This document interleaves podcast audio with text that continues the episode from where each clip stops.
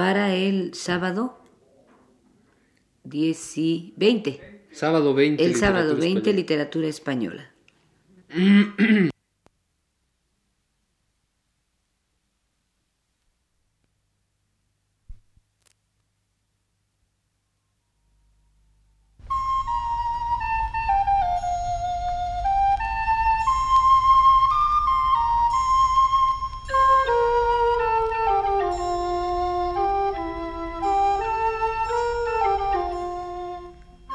Este es el programa Literatura Española a cargo del profesor Luis Ríos.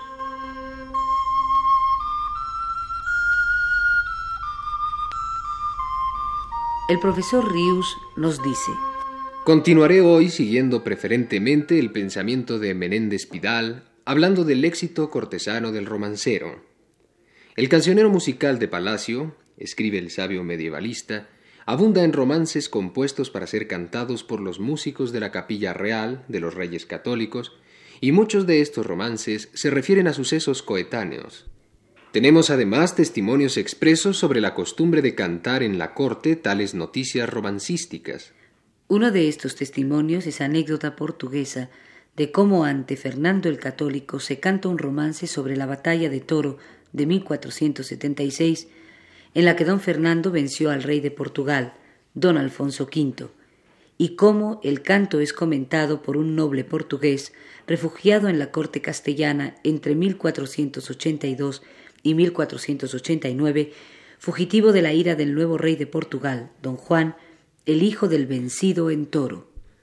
Estando el rey don Fernando una siesta oyendo música, dice el texto portugués de esta anécdota en un anónimo manuscrito, cantóle un músico un romance cuya letra contenía la victoria tenida contra el rey don Alfonso en Toro.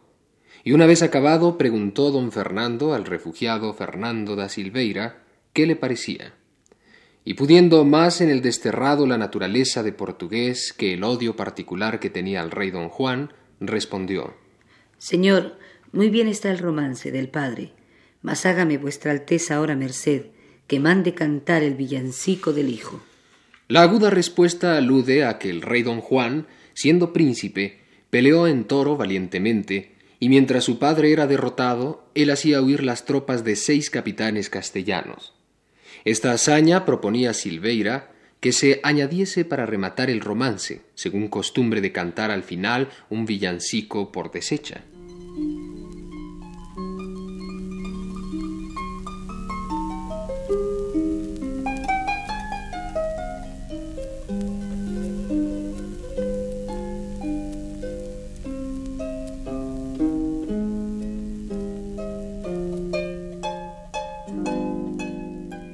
La propaganda estatal en favor de la guerra con los moros se nos manifiesta muy activa durante el reinado de los reyes católicos en los diez años que duró la reconquista del reino granadino.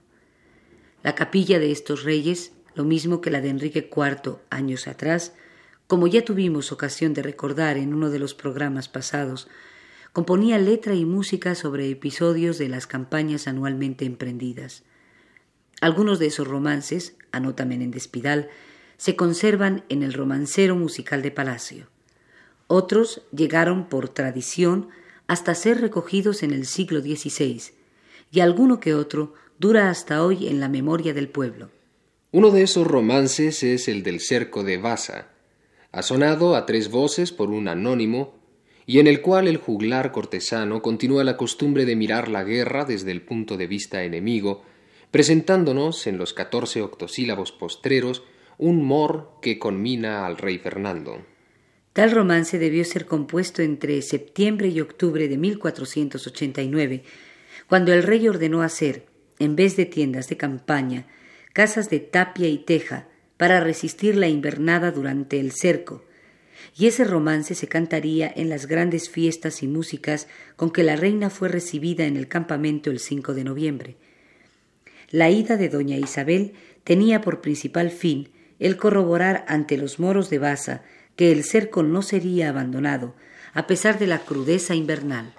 Esta es una singular muestra de cómo un romance que expresaba tan briosa y confiadamente el espíritu combativo de los moros estaba destinado a excitar la acción en contra de parte de los cristianos. La ida de la reina fue decisiva. Baza se entregó a los reyes católicos antes de cumplirse un mes de la llegada de Isabel al campamento. Los versos de dicho romance corren de esta manera.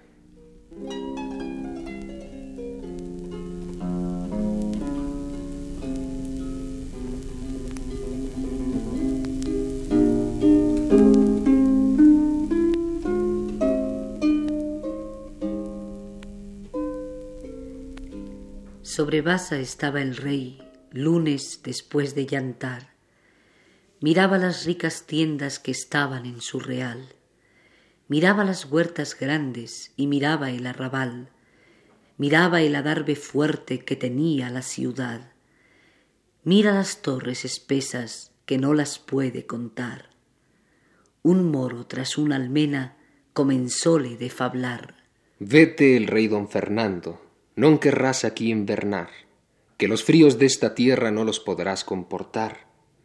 Pan tenemos por diez años, mil vacas para salar, veinte mil moros hay dentro, todos de armas tomar, ochocientos de caballo para el escaramuzar, siete caudillos tenemos tan buenos como Roldán, y juramento tienen fecho antes morir que sedar.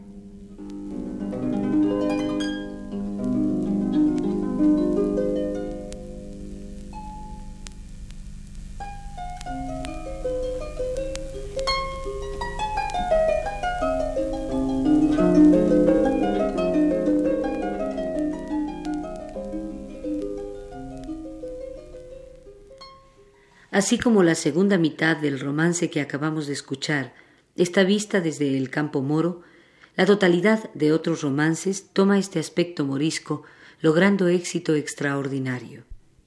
El que más fama alcanzó, al decir de Menéndez Pidal, duradera entre los vihuelistas del tiempo de Carlos V y de Felipe II, se refiere al hecho de armas que dio comienzo a la Guerra de Granada, la toma de Alhama en 1482, imaginado a lo morisco como una escena granadina, cuando llega al rey moro la noticia de la victoria cristiana y él convoca a sus gentes.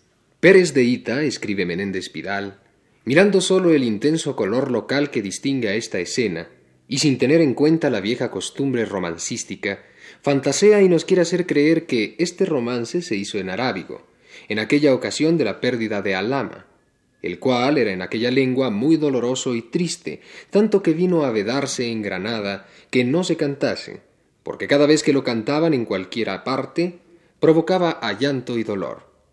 Y añade que después se cantó en castellano. Recordemos este famoso romance.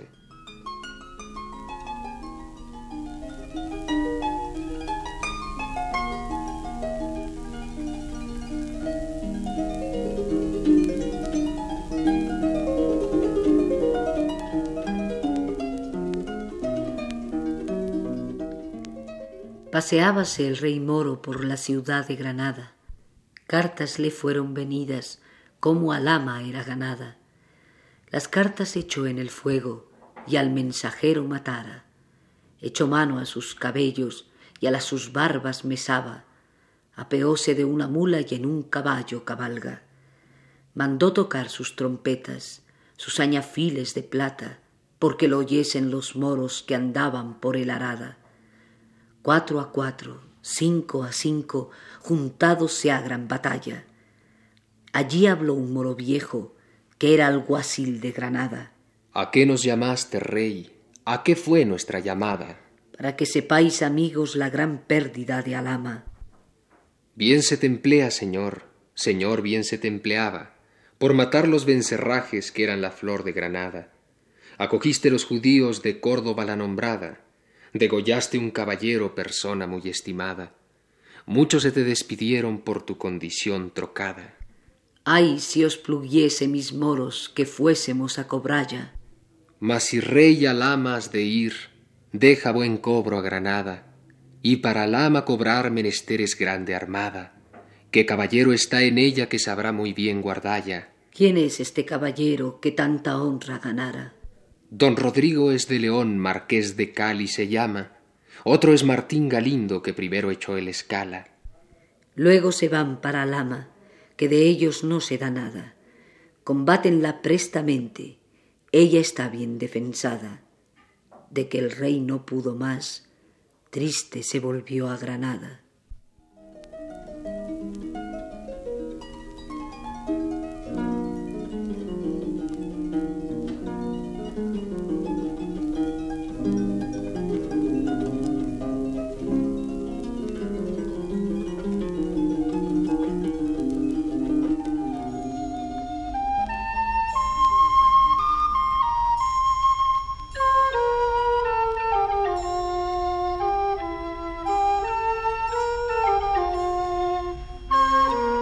Este fue el programa Literatura Española, a cargo del profesor Luis Ríos.